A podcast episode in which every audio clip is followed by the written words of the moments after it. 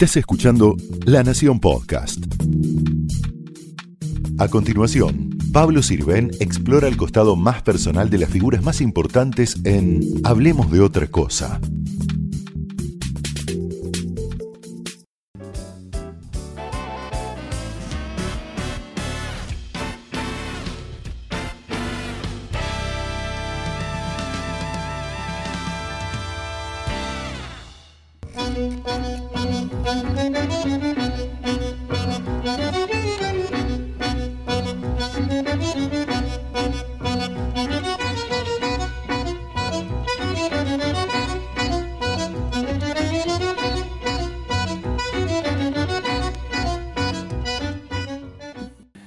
Gracias Jorge Fernández Díaz por recibirnos acá en la Academia Argentina de Letras. ¿Qué es la Academia Argentina de Letras? La Academia es un lugar, es como una, segunda casa, digamos. Yo mm. muchas veces pienso, bueno, el día que me retire de periodismo y me quede solo con los libros, de venir acá, venir acá a esta segunda casa a escribir, a leer. Acá estamos eh, en una de las bibliotecas, digamos, que hay, no sé. Sí, es una biblioteca que se llama Jorge Luis Borges, es extraordinaria, está llena de incunables y de y de realmente de libros maravillosos. Entrar en esta biblioteca y recorrerla es realmente magnífico. Jorge, si tuviésemos que eh, preparar una cápsula del tiempo para, no sé, dentro de 100 años, em, con todo lo que nos ha pasado, con todo lo que nos está pasando y con todo lo que nos va a pasar, ¿cuál sería tu mensaje, digamos? Que, pienses que no, no perdería vigencia. ¿Qué, ¿Qué, le dirías a esos argentinos dentro de 100 años? Tal como están las cosas, les hablaría de política, necesariamente, y de historia política. ¿no?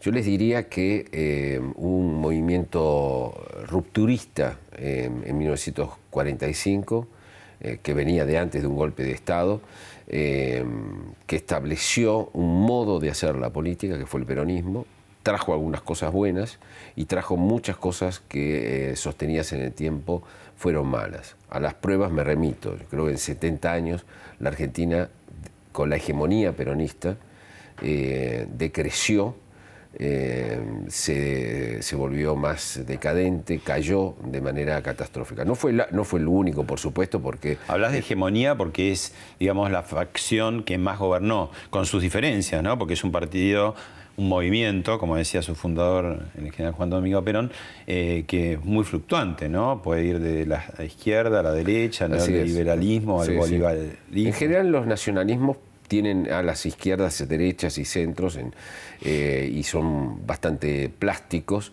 Em, pero me parece que lo que ocurrió a partir de 1983, que es que la preeminencia del peronismo, ya el partido, el nefasto partido militar este, derrotado, el peronismo se fue imponiendo de una manera muy, eh, muy, muy fuerte.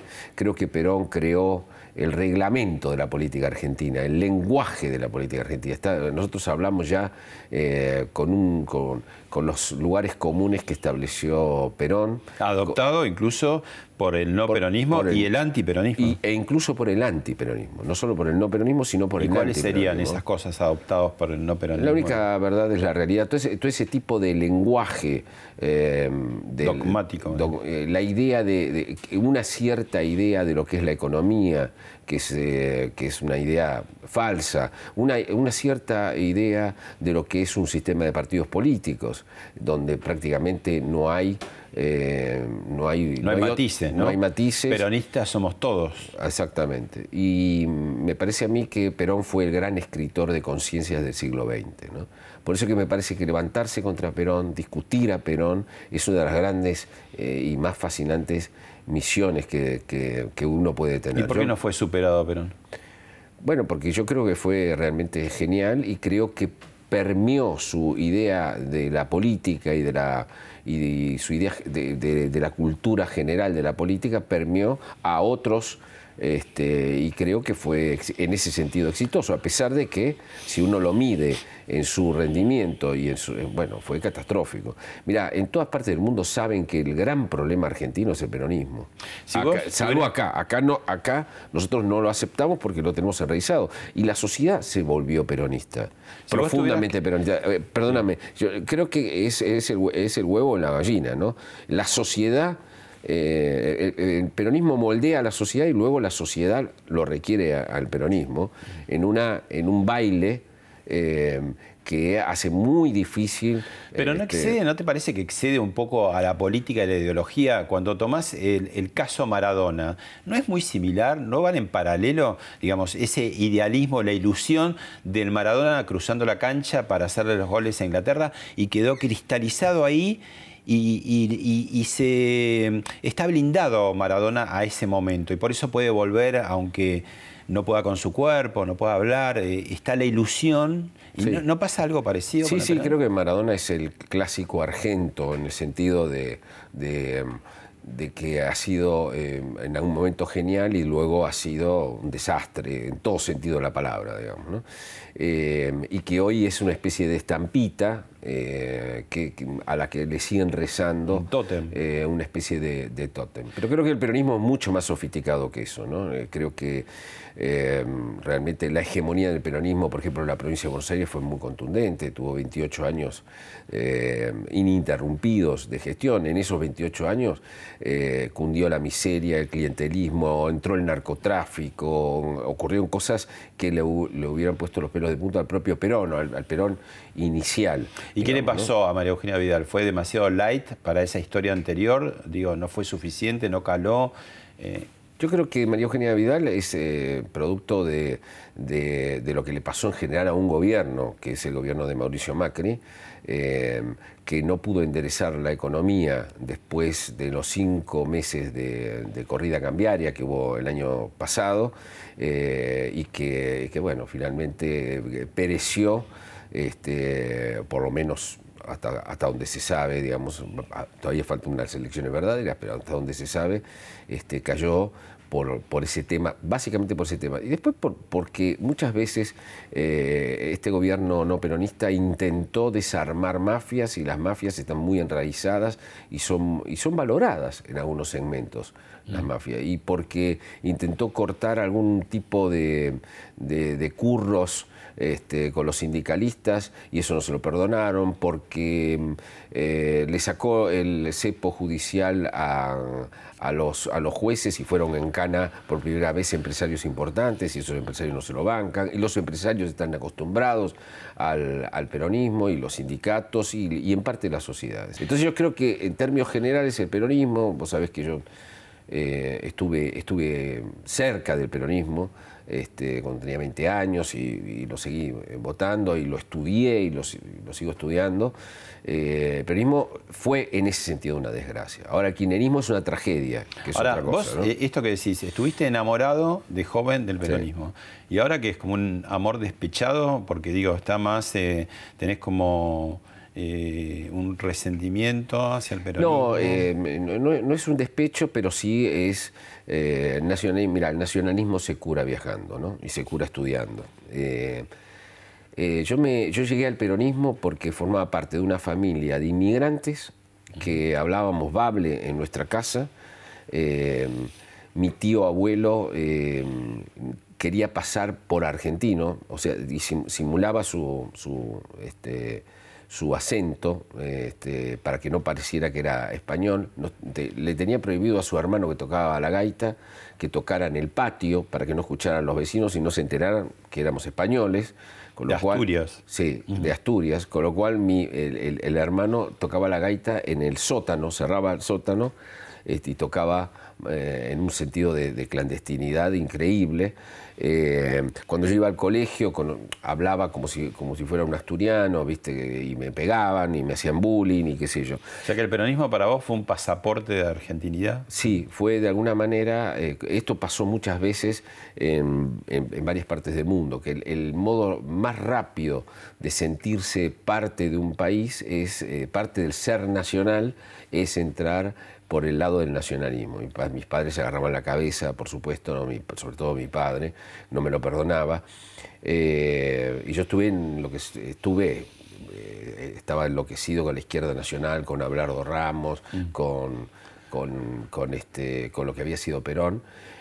Por supuesto que después fui creciendo, Hernández Arregui, todas, todas, todas aquellas, aquellas lecturas que retomo muchos años después, retomo para refutarlas. críticamente. Y críticamente. Bueno, hay alguien que te conoce bien de aquella época y tiene cosas para decirte. A ver.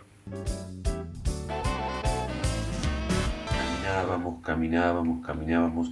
Íbamos de un lugar a otro, hacíamos todo caminando. Íbamos a las marchas por los derechos humanos, a aquella marcha después de la derrota de Malvinas, eh, íbamos a repartir nuestras revistas a los kioscos, íbamos a cobrarle a los anunciantes, todo lo hacíamos caminando. En realidad caminamos, lo importante no era llegar, sino caminar, eh, porque caminando eh, nos contábamos cosas, nos conteníamos en esa época dura, aprendíamos, hablamos de política, de periodismo, de lo que queríamos hacer con nuestra profesión, y no nos importaba mucho más que eso, que hablar Después llegar era una circunstancia. Y una vez en eso donde lo que importaba no era llegar, estábamos tan distraídos que caminamos, caminamos y buscábamos una dirección que pongamos que fuera el 756 de una calle.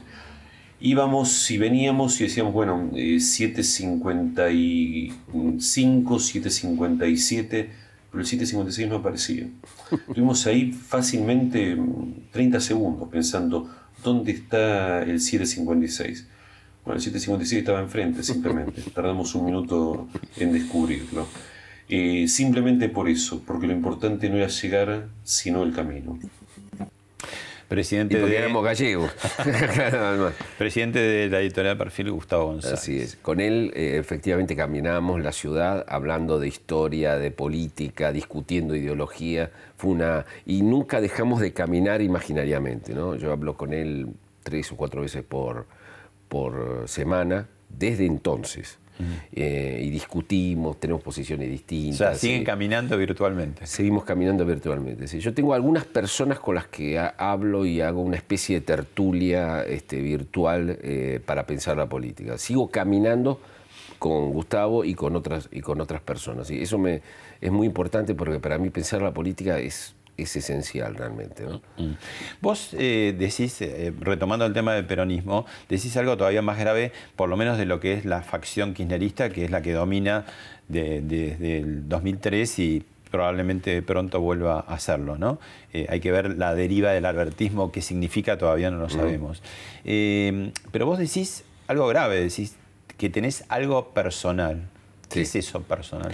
Bueno, eso es muy interesante, digamos, porque, como te, digo, yo entro en el, en el, peronismo por una cuestión personal, ¿no? Creo que las neurociencias prueban que el 80% de, las decisiones que tomamos supuestamente racionales sobre la política son emocionales.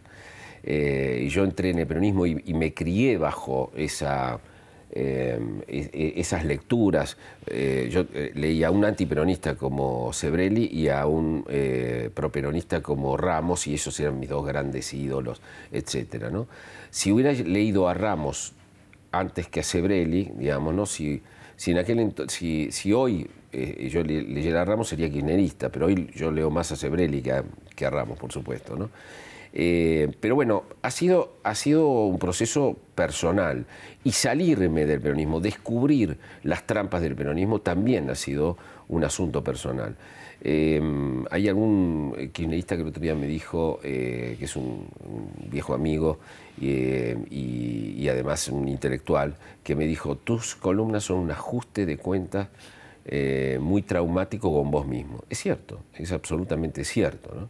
Déjame decirte que la, columna eh, de, La Nación cambió mi vida, de alguna manera. ¿no? Vos sos testigo porque yo estuve 30 años como gerente periodístico, como redactor, como gerente periodístico en distintos eh, sitios, hasta que La Nación me dice, bueno, ocupa este lugar, este lugar lo ocupaba Mariano Grondona, ocupalo con tu ideología, con tu cultura, etc.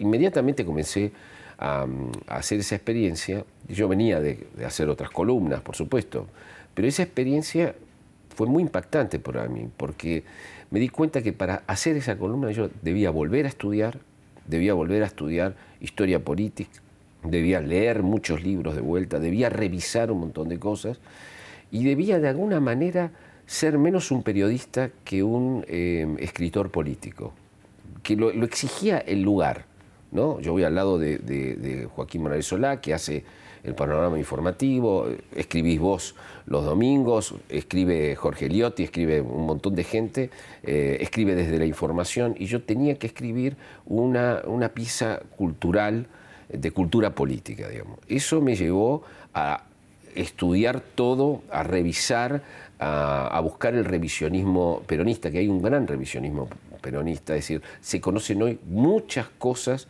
que nosotros dábamos por ciertas y eran mentiras. No sé, el relato no, no, lo inventó, eh, como vos bien sabés, este, los Kirchner, sino que cuando vas para atrás desenmascarando, desenmascarás un montón de cosas. La idea de los 70 para mí es pavorosa. A mí en lo personal me parece uno de los eh, hechos más siniestros eh, de la historia argentina. Por eso cuando el kirchnerismo vuelve ah, y los despierta, crea el neosetentismo, me parece una tragedia peligrosísima. Realmente. es una versión mucho más light la que propone. Es una versión sin fierros, ¿no? Sin fierros, sin los fierros. Una versión, por supuesto, que no, no, tiene nada que ver con el crimen político, porque el crimen político estaba en el centro de la política de los 70. La diferencia con el peronismo tradicional es que el peronismo tradicional eh, en general convive, malamente pero convive. En cambio, el, el kirchnerismo somete. ¿Podemos decir eh, que gozas y padeces tu columna dominicana? Sí, absolutamente. La estudio muchísimo para poder escribirla eh, y para poder tener una... siempre una mirada contracíclica, es una de las cosas que me propuse es refutar las mentiras que la máquina peronista, que es infinita, y que se expresa a veces no solo a través de los dirigentes, sino eh, con el sentido común, con los periodistas que repiten lo que les dicen en los, en, los cafés de record, etcétera, ¿no? que van instalando mentiras, mentiras sobre todo, sobre el Estado, sobre la economía, sobre, sobre absolutamente todo. Y, eh, me pareció una gran misión eh, discutir a Perón este, y discutir todos estos argumentos. Es decir, mi columna es una columna de argumentación, no es de información, mm. es de argumentación, es de refutación. Eh, y para eso, bueno, yo tuve que, realmente encontrarme con muchas, muchas cosas de la historia. Valoro mucho la historia política, mucho más que antes. Mm. Volví a encontrarme los libros que yo leía y los encontré mentirosos, mm. distintos. Eh, y creo que, creo que el kirchnerismo esconde los libros que lee. Mm. Esconde los libros que lee, porque sería un poco piantabotos, pero yo los leo, los libros que ellos leen a la vez. ¿no? Y me parece que... ¿Qué libros leen? Por ejemplo, eh, El Ser Nacional de, Hernández Arregui. Hernández Arregui es, el, de algún modo, el creador, el creador central, junto a Puigro, bueno, y a otros, pero el que dice, porque soy marxista, soy peronista, y mm. crea los 70, digamos, ¿no? Eh, y hay toda una, línea de pensamiento nacional. ¿Y la CLO qué agregó? La CLO forma parte de la, del grupo de Ramos, ¿no? Eh, se fue a Europa, eh, lo, tamizó con, con, este, con, pensadores europeos, pero lo que regresa básicamente regresa con la idea con la que se fue, mm. que es hay que partir a, la sociedad en dos partes, hay que una parte es la patria, la otra es la antipatria, hay que tener un caudillo, ese caudillo tiene que eh, llevar a cabo la lucha de unos contra otros. Ahora es buenísimo, porque te deja eso y se, las pica de vuelta a Europa después, ¿no? Digamos, sí, sí, Los pensadores, bueno, pensadores de larga distancia, ¿no? y, ahora y ahora queda su mujer, Chantal Mouffe, que hay que leerla también, Chantal Mouffe dice hay que crear la idea de un pueblo, porque el pueblo no está dado. Esto que nos dicen, el pueblo dice tal cosa, es mentira. El, pueblo es, un pueblo imaginado. O decidís qué es el pueblo y qué no es el pueblo. Por ejemplo, los que se movilizaron la otra vez a las plazas y a la Plaza de Mayo, eso no es el pueblo. El pueblo los que fueran por, eh, a favor del gobierno. Claro, claro, a favor del gobierno. Eso no es el pueblo. El pueblo es una imaginación, una, una, es imaginario. Y eso lo escribe Chantal Mouffe este, especialmente que es, que la esposa de la Clo y que, tiene una influencia bastante grande sobre el kirchnerismo. Un personaje muy prestigioso, eh, que es muy fan de tus columnas, te dejó algo, te quiere decir algo. A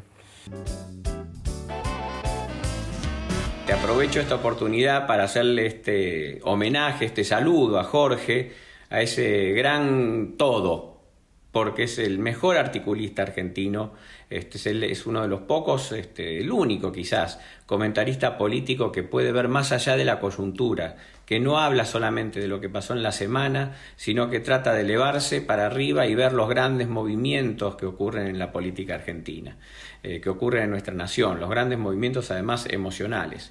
Pero por supuesto también tengo que saludar al Jorge escritor, eh, con novelas que me han emocionado profundamente, que, que, nos han hecho ver el amor, el sufrimiento, la vida y hasta el general San Martín de una manera muy distinta a la que estamos acostumbrados. Pero por sobre todo, por sobre todo, por sobre todas las cosas, quiero saludar al Jorge amigo, al Jorge que me depara a cenas con charlas impresionantes, el Jorge del que siempre aprendo eh, y al Jorge del que voy a seguir usufructuando no solamente para proyectos, no solamente para películas y grandes cosas que podamos hacer juntos, sino para muchas más de esas cenas, esas charlas y esa amistad. Bueno, desde España nos está haciendo... Le mando un abrazo a Juan Parque Lezama. Sí, sí, con mucho éxito además, sí, sí, un tipo sensacional que no tendría por qué meterse en los bardos que se mete, ¿eh? lo hace Fuerte por, se mete. por una cuestión patriótica, lo hace, realmente. Te decía al principio la cápsula del tiempo dentro de 100 años. Y dentro de 100 años, cuando se lea en Wikipedia o lo que sea en ese momento, Jorge Fernández Díaz va a decir sin conflicto escritor y periodista.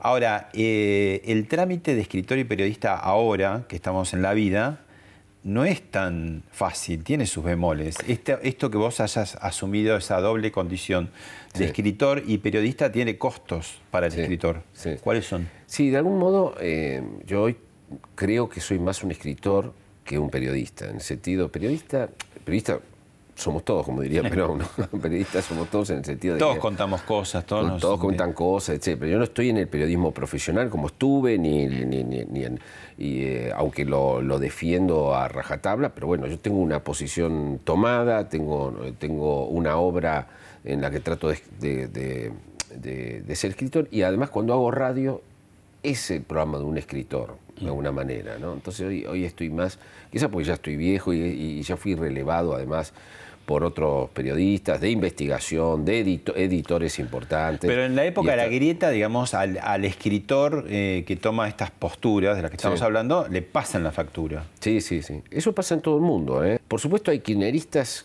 que, que me leen, aunque no estén de acuerdo conmigo, así de- como yo leí siempre a Berbisky, a Claro. Soriano, yo no estaba Es de que acuerdo. antes de la grieta era así, y, y uno se Cuando enriquecía yo, por cuando eso. yo era peronista no estaba de acuerdo con Tomás Eloy Martínez, que no lo era. Mm. A mí cuando yo leí la novela de Perón me parecía una novela gorila, Mm. pero lo leía porque me parecía extraordinariamente eh, importante e interesante. Y me- sigo leyendo a Walsh, eh, eh, leo, leo a, a- a los que no, con los que no estoy de acuerdo. La- hay algunos que hacen lo mismo conmigo, pero hay algunos que, que te dicen, no, yo a este, no, a este gorila no leo más, no sé, dice cualquier Pero por eso, digo, la grieta eh, nos obligó de alguna manera a, un, a una dieta mucho más monótona, es decir, como de lo que me gusta y no quiero saber nada de lo que no, por si acaso, no sé. A mí no me pasa eso, pero, pero admito Pero que a está mucha sucediendo, gente, digamos, que sí. mucha gente sí, sí le, le- le ha sucedido eso. A ver, con las redes sociales que vos podés elegir todo lo que quieras, en realidad la mayoría está eligiendo exactamente, sectariamente, lo que eh, de alguna manera le confirma sus propias presunciones. Eso, eso es cierto, eso es un modelo nuevo que hay desde las redes sociales que se está estudiando en todas partes del mundo, ¿no? la segmentación. Déjame decirte que si vos le, le entrevistaras a, a todos los grandes o los periodistas más famosos de la Argentina y le dijera, ¿qué te dicen por la calle? A cada periodista, curiosamente, le dicen una cosa distinta. No aflojé, seguís pegando, eh, eh, gracias por haber salvado a la democracia. Sí, a cada uno le dicen una cosa distinta. A mí me dicen gracias por decir lo que yo no puedo decir. Y es raro, porque yo no me represento más que a mí mismo, yo no tengo partido, no tengo, creo un sentido republicano, eh, creo que hay que apoyar más a los gobiernos no peronistas porque son más débiles y, si- y porque un caballero solo defiende las causas perdidas. Este, pero no tengo, no tengo ni partido, no tengo nada. Me- represento a mí, a mí mismo, ni siquiera a mis vecinos este, represento. Ahora, de algún modo, eh, siendo honesto conmigo mismo, me parece que eh, represento sin querer Eh, afortunadamente, porque además en estos años nunca me fue mejor, tengo 40 puntos de rating, mm. le llevo 31 puntos al segundo, eh, mis libros se venden, eh, así que estoy contento con eso, no, me siento solo en lo que pienso. Ahora, las columnas generan refutaciones, algunas fuertes, que no dejan de tener algo admirativo, ¿no? Porque cuando uno se refiere al otro, bueno, es como que le importa. Tenemos un ejemplo para mostrarte. A ver. Esto es tan este, burdo que si no fuera burdo podríamos decir que es pintoresco. Pero es burdo. Pero no importa esto, porque, porque la cuestión de, esta, de este comentario no es la autorreferencialidad de transmitirles qué impresionado estoy por esta, por esta referencia inusitada, un poco insólita que hace a mi persona Fernández Díaz. Yo creo que el género que practica Fernández Díaz en este artículo es el género de la advertencia, el género del miedo, el miedo político, que consiste en qué? Consiste en un balance de lo, que está, de lo que está pasando en el Instituto Patria, consiste en un balance de lo que está ocurriendo en el peronismo, en un balance de lo que está ocurriendo con la principal figura del peronismo, de la oposición y me atrevo a decir con la principal figura política de la Argentina, es decir, Cristina Fernández de Kirchner. Bueno, yo lo, lo leo a Moca. Este, y me parece un politólogo interesante y un columnista interesante. Lo trato con... Ex panelista de 678. Ex panelista de 678, sí, pero lo trato con, eh, con respeto. Mm. Por supuesto no coincido en absolutamente nada y él me tiene que responder a mí. me parece que está bueno, eh, que está muy bueno que haya articulistas que se refuten y polémicas que se recreen y me parece interesante eso, no, no, no, no me parece. Igual es una época más de insulto y difamaciones que de argumentación. Sí, sí, sí, sí, por supuesto, por supuesto. Eso se nota mucho, eh, que no hay una discusión. Es muy difícil, eh, como no se ha establecido un, eh, un medio, un, centro donde dicen, bueno, para, a ver, esto es corrupción, los cuadernos es corrupción. Si vos decís que no es corrupción los cuadernos, no podemos discutir nada. No, no es un tema de debate, digamos. No es debate. No hay debate posible. Si vos me decís que Cabot es un agente de la CIA que, y, que, que, todo fue una farsa, que son fotocopias y que no existió nunca los cuadernos, no podemos discutir. Discutamos sobre la realidad. El problema es que el kirchnerismo no quiere discutir sobre la realidad. Yo creo que los demás sí. Es decir, me parece, a ver, que el INDEC eh, ha sido la principal agencia divulgadora de malas noticias en los, estos últimos cuatro años. Fue letal. O sea, les decía, al gobierno le va mal todo el tiempo, todo el tiempo, todo el tiempo. Bueno, algunos kirchneristas este, pícaramente agarraban el INDEC y lo convertían en su propia información de, propaganda. Pero bueno, cuando ellos estuvieron, eh, voltearon el INDEC. Pero si nosotros nos podemos poner de acuerdo con las cifras de cómo van mal las cosas, de lo que pasó, el déficit fiscal, la corrupción, si, si hubiera un acuerdo sobre qué es verdad, entonces yo creo que la grieta se termina en el sentido de que hay discusión, porque una grieta está muy mal tramitada, déjame decirte esto, la grieta. Para mí la grieta es una discusión eh, futbolera digamos, ¿no? con insultos y qué sé yo. Pero debajo de la grieta hay una vieja discusión argentina entre una Argentina cosmopolita, abierta al mundo, exportadora, y una, eh, una, Argentina más estatista, más de vivir con lo nuestro, etc. Mm. Esta discusión, una vieja discusión de hace 200 años, se puede tramitar de muy diversas maneras. Si estamos todos dentro de un sistema democrático, bueno, es un bipartidismo. Ahora, si un grupo es antisistema, no cree en el sistema, es muy difícil, porque ese, ese grupo que está afuera no te permite eh, sentarte a dialogar. Cuando escribo los artículos, viste que yo y leo, leo a los viejos, que yo me meto con los 70, eh, digo, bueno, al, lector por ahí de hoy no, no le interesa esto. Pero yo sé que le interesa porque nos han mentido tanto sobre la historia, nos han mentido tanto. Por ejemplo, en los 70, que el Consejo Nacional Justicialista haya convalidado persecución y muerte y que se hayan salido con la suya, no hayan ido presos, ni hayan pagado por eso, y que los propios agentes de la JP y de Montoneros hayan abandonado sus propias víctimas para no perder la franquicia peronista, es una aberración que no ha sido contada todavía de manera contundente y que habla mucho de la glorificación de un periodo eh, que te digo la verdad que es muy preocupante, pues es una glorificación que está metida en los colegios, en las universidades, en todas partes. Es decir, el peronismo colonizó eh, la educación. La educación hizo una pedagogía eh, impresionante sobre cosas que son falsas mm. de su propia historia y de la historia argentina y de la historia del siglo XIX incluso. Jorge, ¿qué papel juega en esto, en todo esto, o cuánto se le pone eh, encima y no es de él el Papa Francisco? Mira, el Papa yo creo que es una buena pregunta, ¿no? Voy a decirte dos o tres cosas. Creo que cuando alguien llega al poder, eh, efectivamente eh, trata de imponer, se dice a sí mismo, mira, el poder eh, ahora me toca a mí, ahora me toca a mí ejercerlo. Y al tocarme a mí ya no tengo que negociar tanto con la realidad. Es ahí cuando un líder se ve a sí mismo libre de ser quien, quien fue. El ubris que dice Nelson Castro. Por ejemplo, cuando muere Néstor Kirchner, yo creo que Cristina dice, bueno, yo tuve que negociar con la realidad, pero yo era los 70, La Plata, aquella idea de la juventud maravillosa, más no sé qué, ¿no? Que, da, que dio este chavismo este, de, última, de, la, de su último gobierno, que era repudiado profundamente por Alberto Fernández.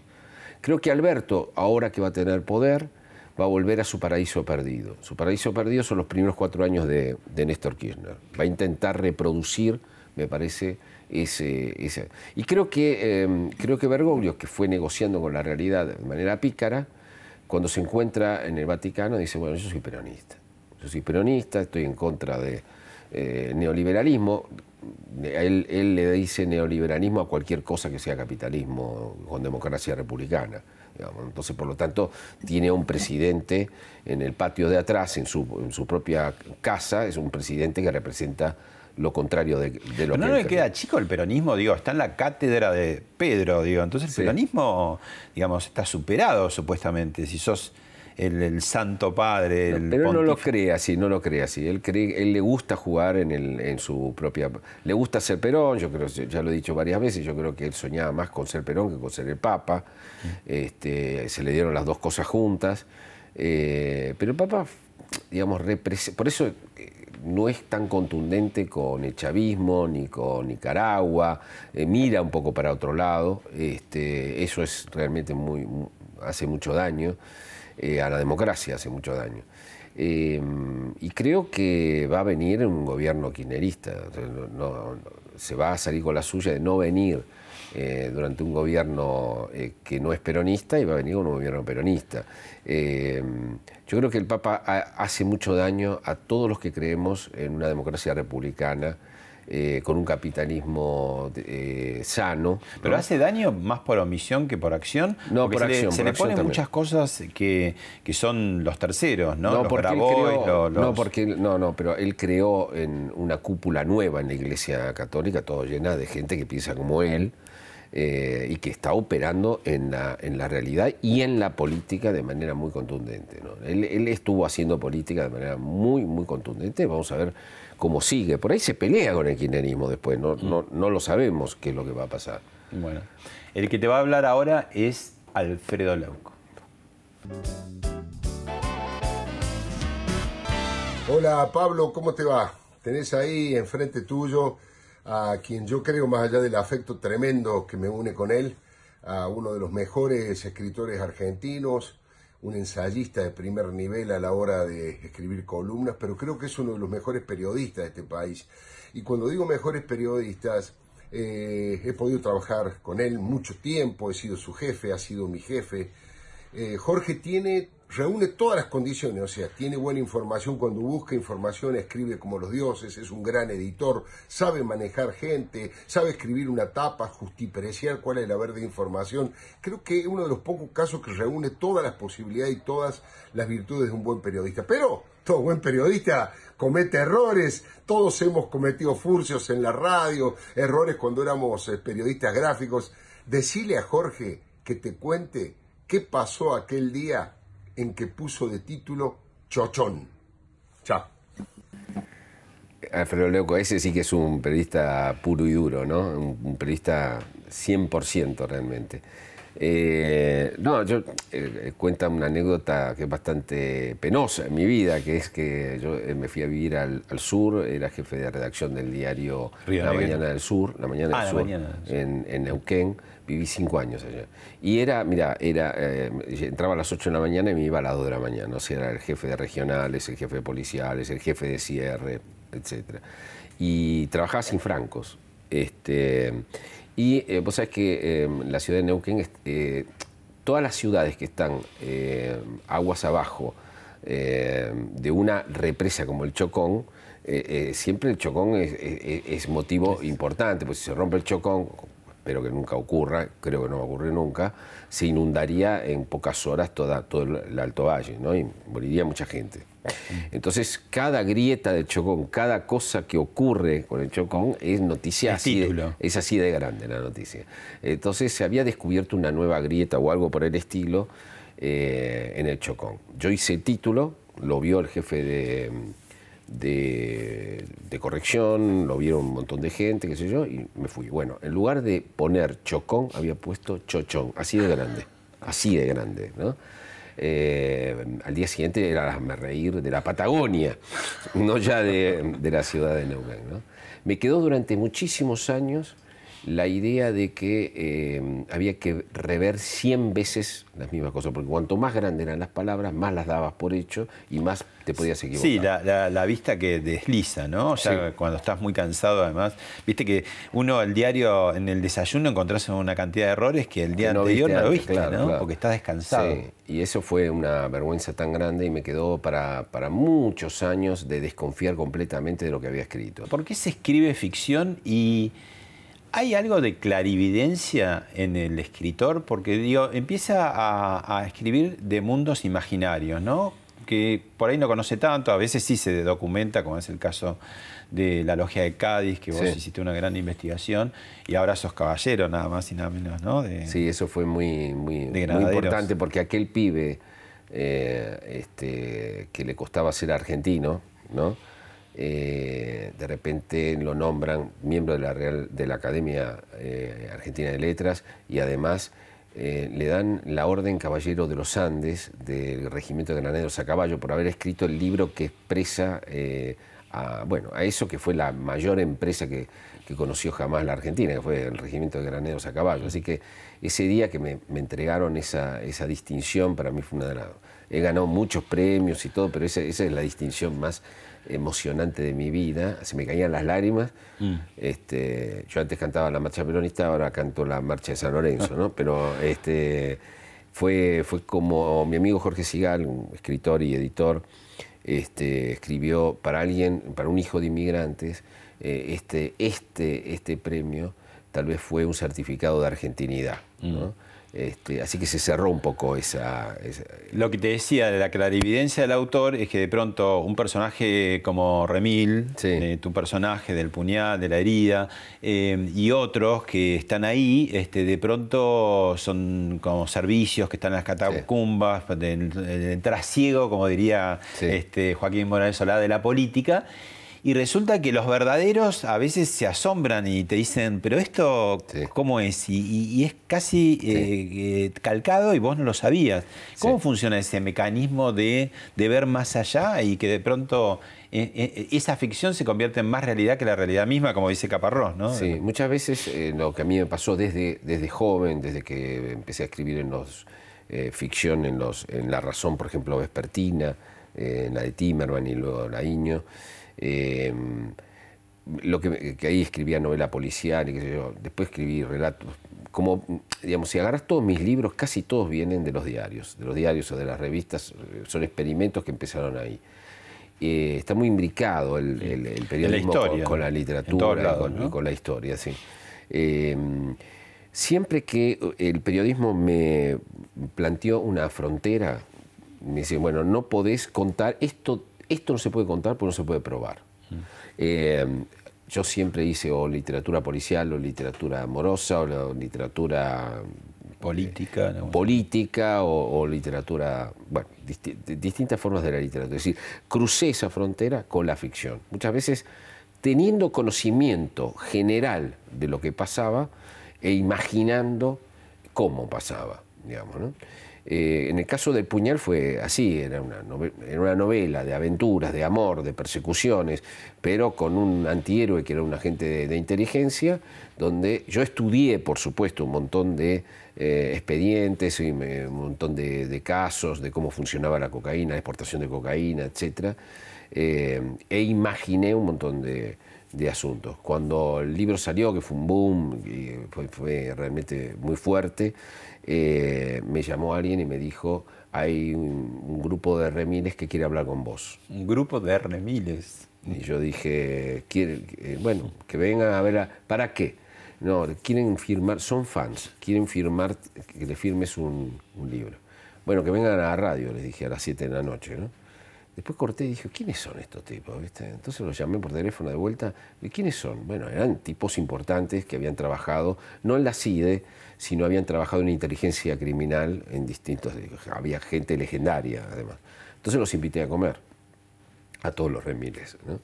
Este, y resulta que uno de ellos, bueno, me cuentan que todo lo que yo había imaginado era cierto, a tal punto que había imaginado un episodio donde mataban a dos o tres chicos eh, piratas de asfalto jóvenes que habían robado un camión equivocado, el camión de los narcos. Los narcos fueron y los mataron. Entonces yo no lo cuento, lo imaginé completamente, que ocurría en Chipoletti, etc.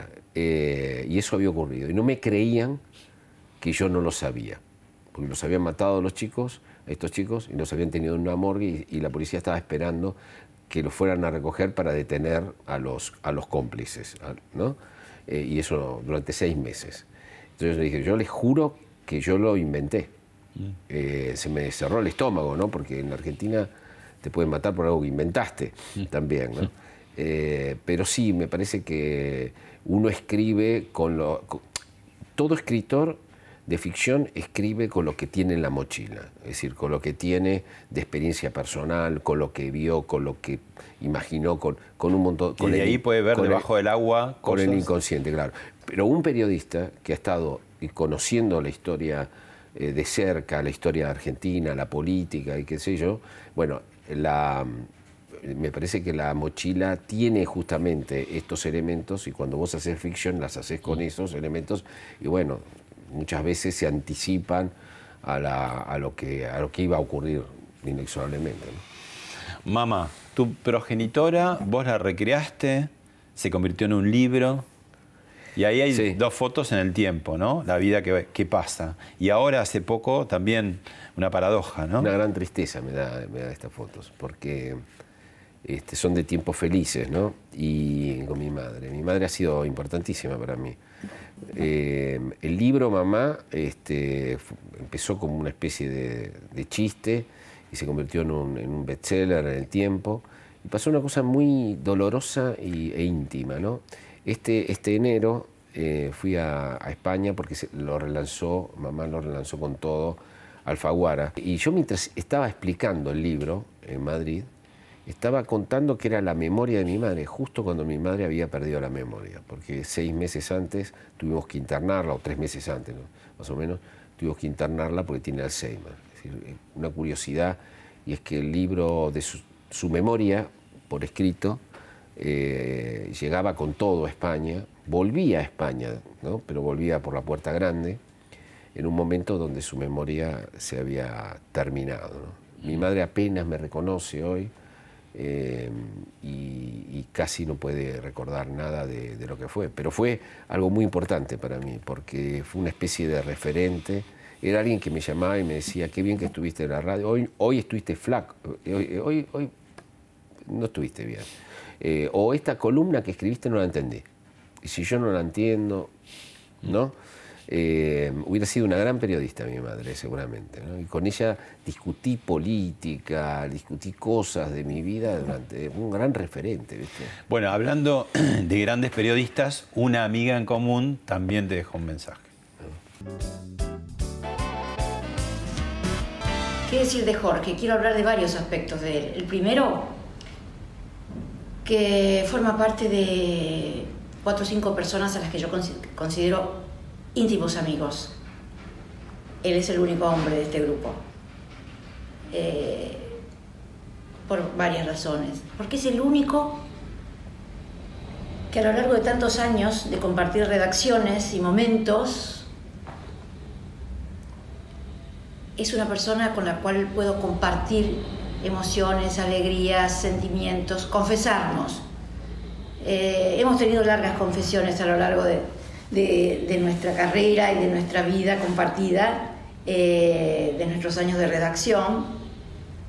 Algunas de esas confesiones se han transformado en libros de Jorge eh, o han nacido a la luz de esas conversaciones que duraban hasta altas horas del cierre, ¿no? Hemos compartido el cierre de la Nación.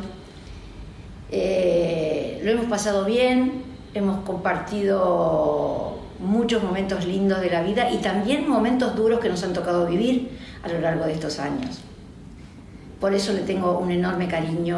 Bueno, Ana Donofrio, ¿no? Una, de las mujeres que llegó más alto en la historia del periodismo eh, argentino, ¿no? Está en la elite, fue, una gran editora, una gran amiga, es mi hermana mayor. Y ella fue la que, dirigiendo la revista del domingo, me llama y me dice, para enero, febrero y marzo, ¿podés hacer relatos de amor? Relatos de amor, sí, relatos de amor. Como relatos de amor de hoy, de gente común de hoy, ¿no? Eh, Esa fue Fernández. Eso fue Fernández. Este, yo salí, Corazones Atados, ¿no? Después este, eh, que lo, ilustraba Liniers. Eh, y me obligó a salir con una libreta a hablar con gente que había vivido grandes historias de amor. Por supuesto, viste, la gente te dice rápidamente, yo, yo te voy a contar, papá, yo te voy a contar mi historia de amor. Anota, anota. A los 10 minutos te dicen, no, pará, pará, no vas a poner esto, no vas a publicar esto cambiame, no pongas que soy médico, no, pongas que, estoy, que vivo en Palermo, poner que vivo que soy un arquitecto que vivo en el conurbano bonaerense, este, bla, bla, bla. Eh, lo cual me obligaba a hacer literatura para enmascarar este, lo que me contaban y, a mezclarlo con historias y todo para que no, no aparezca. Pero tuvo tanto éxito. Además, yo reemplazaba en ese momento ya a Grondona, pero tenía mucho más repercusión las historias de amor que las historias políticas. De hecho, me llegaban 1.500 cartas por semana al diario, y, contándome cosas increíbles, increíbles. Em, que además no las, no las, podía usar porque eran cosas tremendas. La gente Algo de eso te sirvió después para ser el doctor amor en la radio, ¿no? Claro, porque eso fue una, una cosa insólita. Yo había escrito Corazones Atados con gran éxito. Después escribió otra, otra novela de amor que se llama La Segunda Vida de las Flores. Eh, y cuando llego a la radio, eh, siempre lo, conté el otro día en el programa tuyo con, con Anata, ¿no? Este, ¿viste? Yo le quería implantar a Anata ideas, cosas nuevas. Él, me dijo, no, no, no, la, la, creatividad se encuentra en el aire.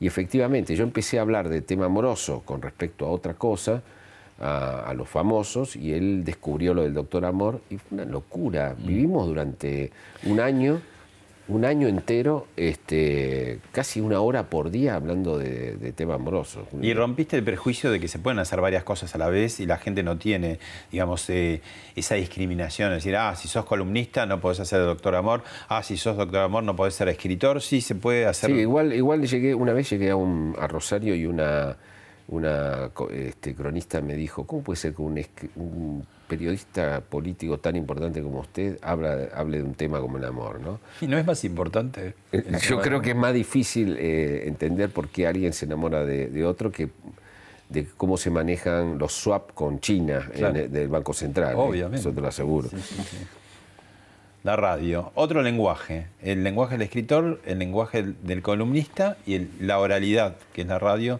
y todos los días. Sí.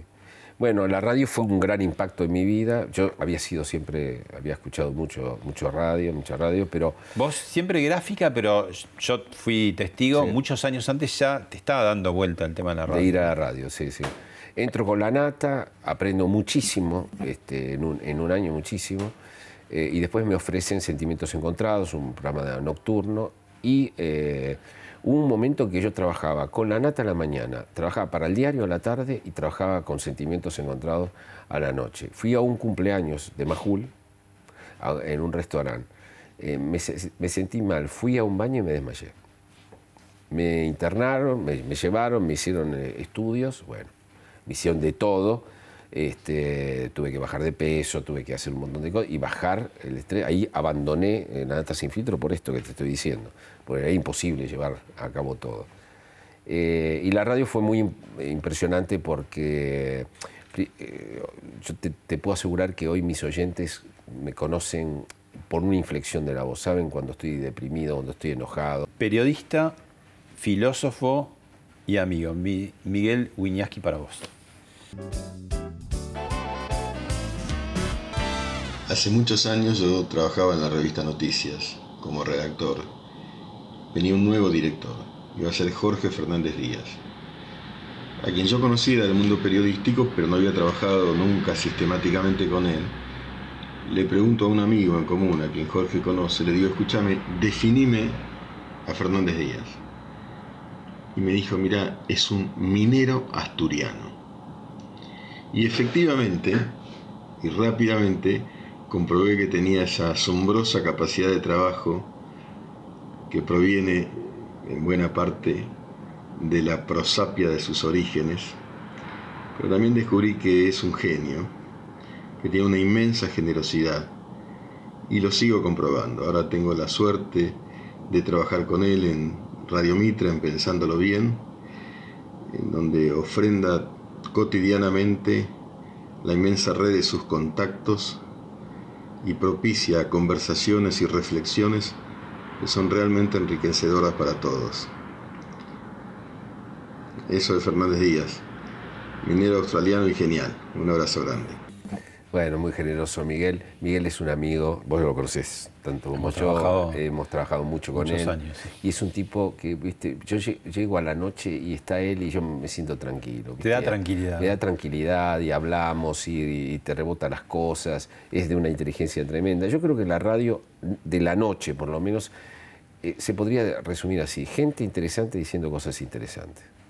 No importa cómo esté armado ni nada. Sí, hay gente interesante y, dice cosas interesantes, la radio es interesante. Y este es uno de los que dice cosas interesantes. Eh, y a mí me interesa mucho que los que estén conmigo crezcan. Eh, siempre me interesó en las redacciones, ¿viste? Eh, de, ¿viste? Cuando yo leo algo, rápidamente llamar, ¿viste? Mandar un mensaje, me gustó esto, animar a los tipos que realmente hacen las cosas bien, los que trabajan conmigo, que crezcan, que se conviertan en, en figuras y que me dejen en todo caso, pero que digamos que soy un yo me yo me deshago frente al talento. Incluso un tipo puede ser un tipo jodido o puede ser alguien que piense esté en las antípodas, pero si tiene talento yo me saco el sombrero con él. Gracias, Jorge. Gracias a vos.